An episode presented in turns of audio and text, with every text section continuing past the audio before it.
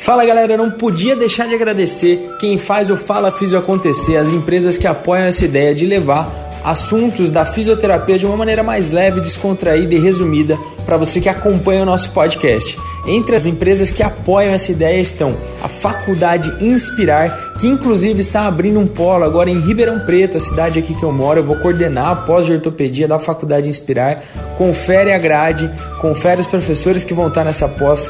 Tem outras pós-graduações também, outros cursos dentro da pós da Faculdade Inspirar, vale a pena conferir. Então queria agradecer muito à Faculdade Inspirar, que agora também está chegando em Ribeirão Preto.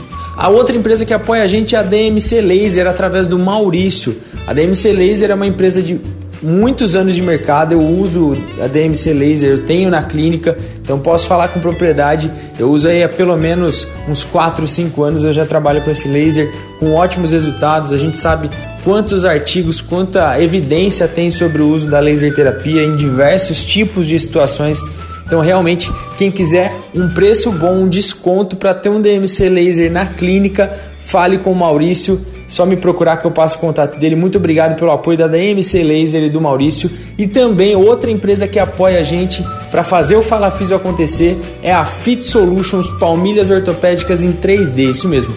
Eu trabalho também com a Fit Solutions, é um trabalho fantástico. A gente não tem aquela aquela trabalheira toda que a gente tinha antigamente de lixar, cortar, colar palmilha. A gente faz uma análise, avalia o paciente, faz um protocolo em 3D e isso chega, faz com que a palmilha chegue pronta até a clínica ou até o paciente. Isso é fantástico, é a tecnologia em palmilha se tornando realidade, se tornando uma mais que uma realidade, uma presença no dia a dia clínico. Então, muito obrigado a Fit Solutions, muito obrigado à Faculdade Inspirar, muito obrigado da MC Laser e aproveitem mais um episódio do Fala Físio. Fala Físio. Fala Físio. Apresentação: Ramon Scatolin. Fala Físio, sejam muito bem-vindos ao nosso podcast semanal sobre fisioterapia de uma maneira mais leve, descontraída, daquele nosso jeito de abordar assuntos que são importantes com essa leveza para o nosso dia a dia ficar mais alegre. Vamos lá, hoje vamos continuar. Vocês que mandam nesse programa, é você que mandou a sua pergunta, eu abri uma caixinha de perguntas lá no meu Instagram, arroba Ramon. Você que não mandou, perdeu a oportunidade de escolher o assunto aqui do programa, mas não se preocupe, não se aflija, mas oportunidades dessa surgirão. Você poderá enviar o tema que você quer, inclusive, já vou dar um spoiler aqui, música de spoiler júnior. Já adianto para vocês, como eu disse no último episódio, que nós vamos começar a organizar mesas redondas. Olha isso, um podcast com mesa redonda, que loucura!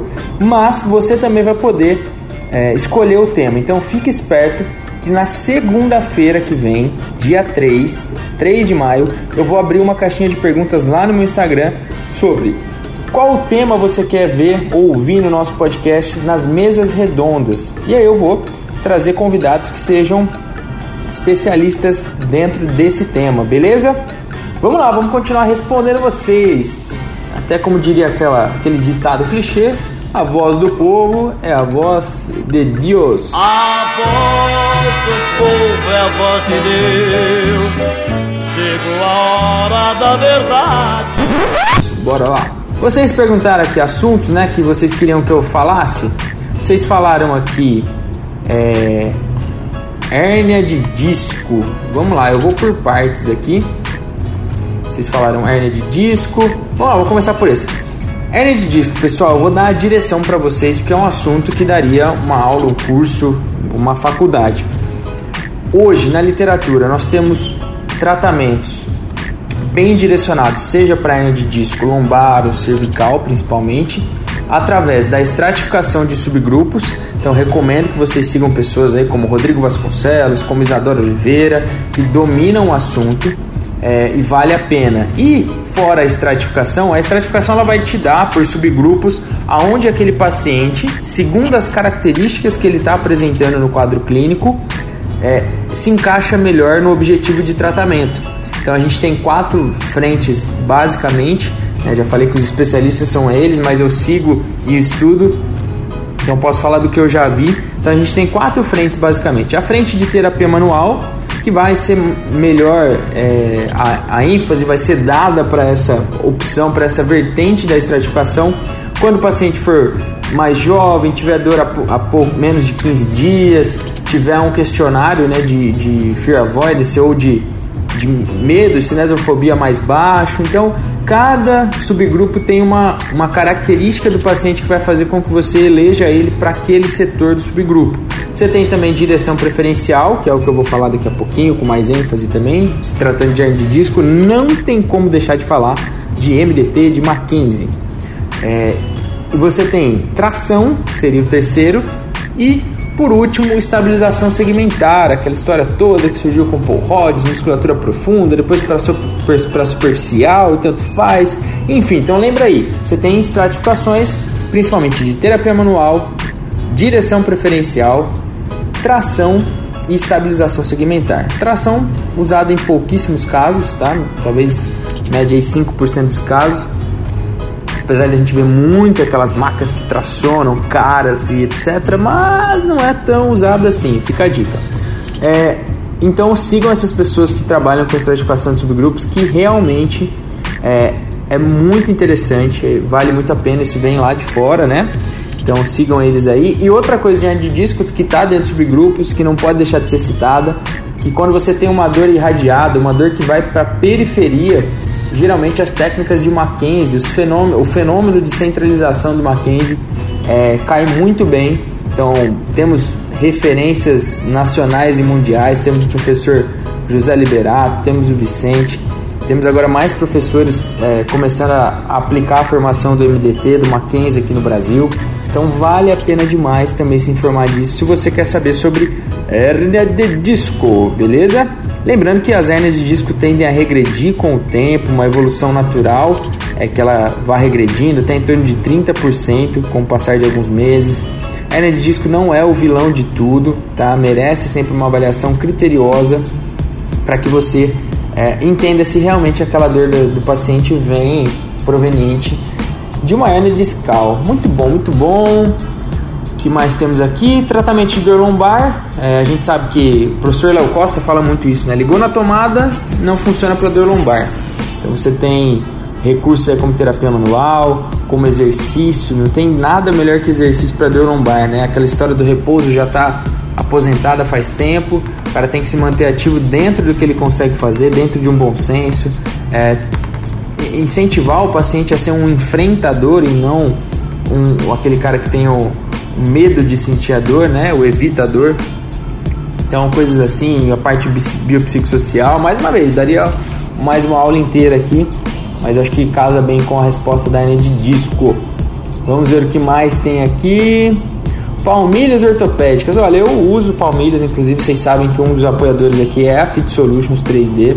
É, uso para alguns pacientes que realmente é, têm a indicação, têm a necessidade, porque a gente tem que ser muito muito objetivo, né? Não dá mais para achar que tudo que está torto é o que está causando dor no paciente. Então, quando eu realmente vejo que existe uma interação e quando tem indicação, a gente tem indicações científicas aí, por exemplo, para facete plantar nas, nas, primeiras semanas é super bem recomendado.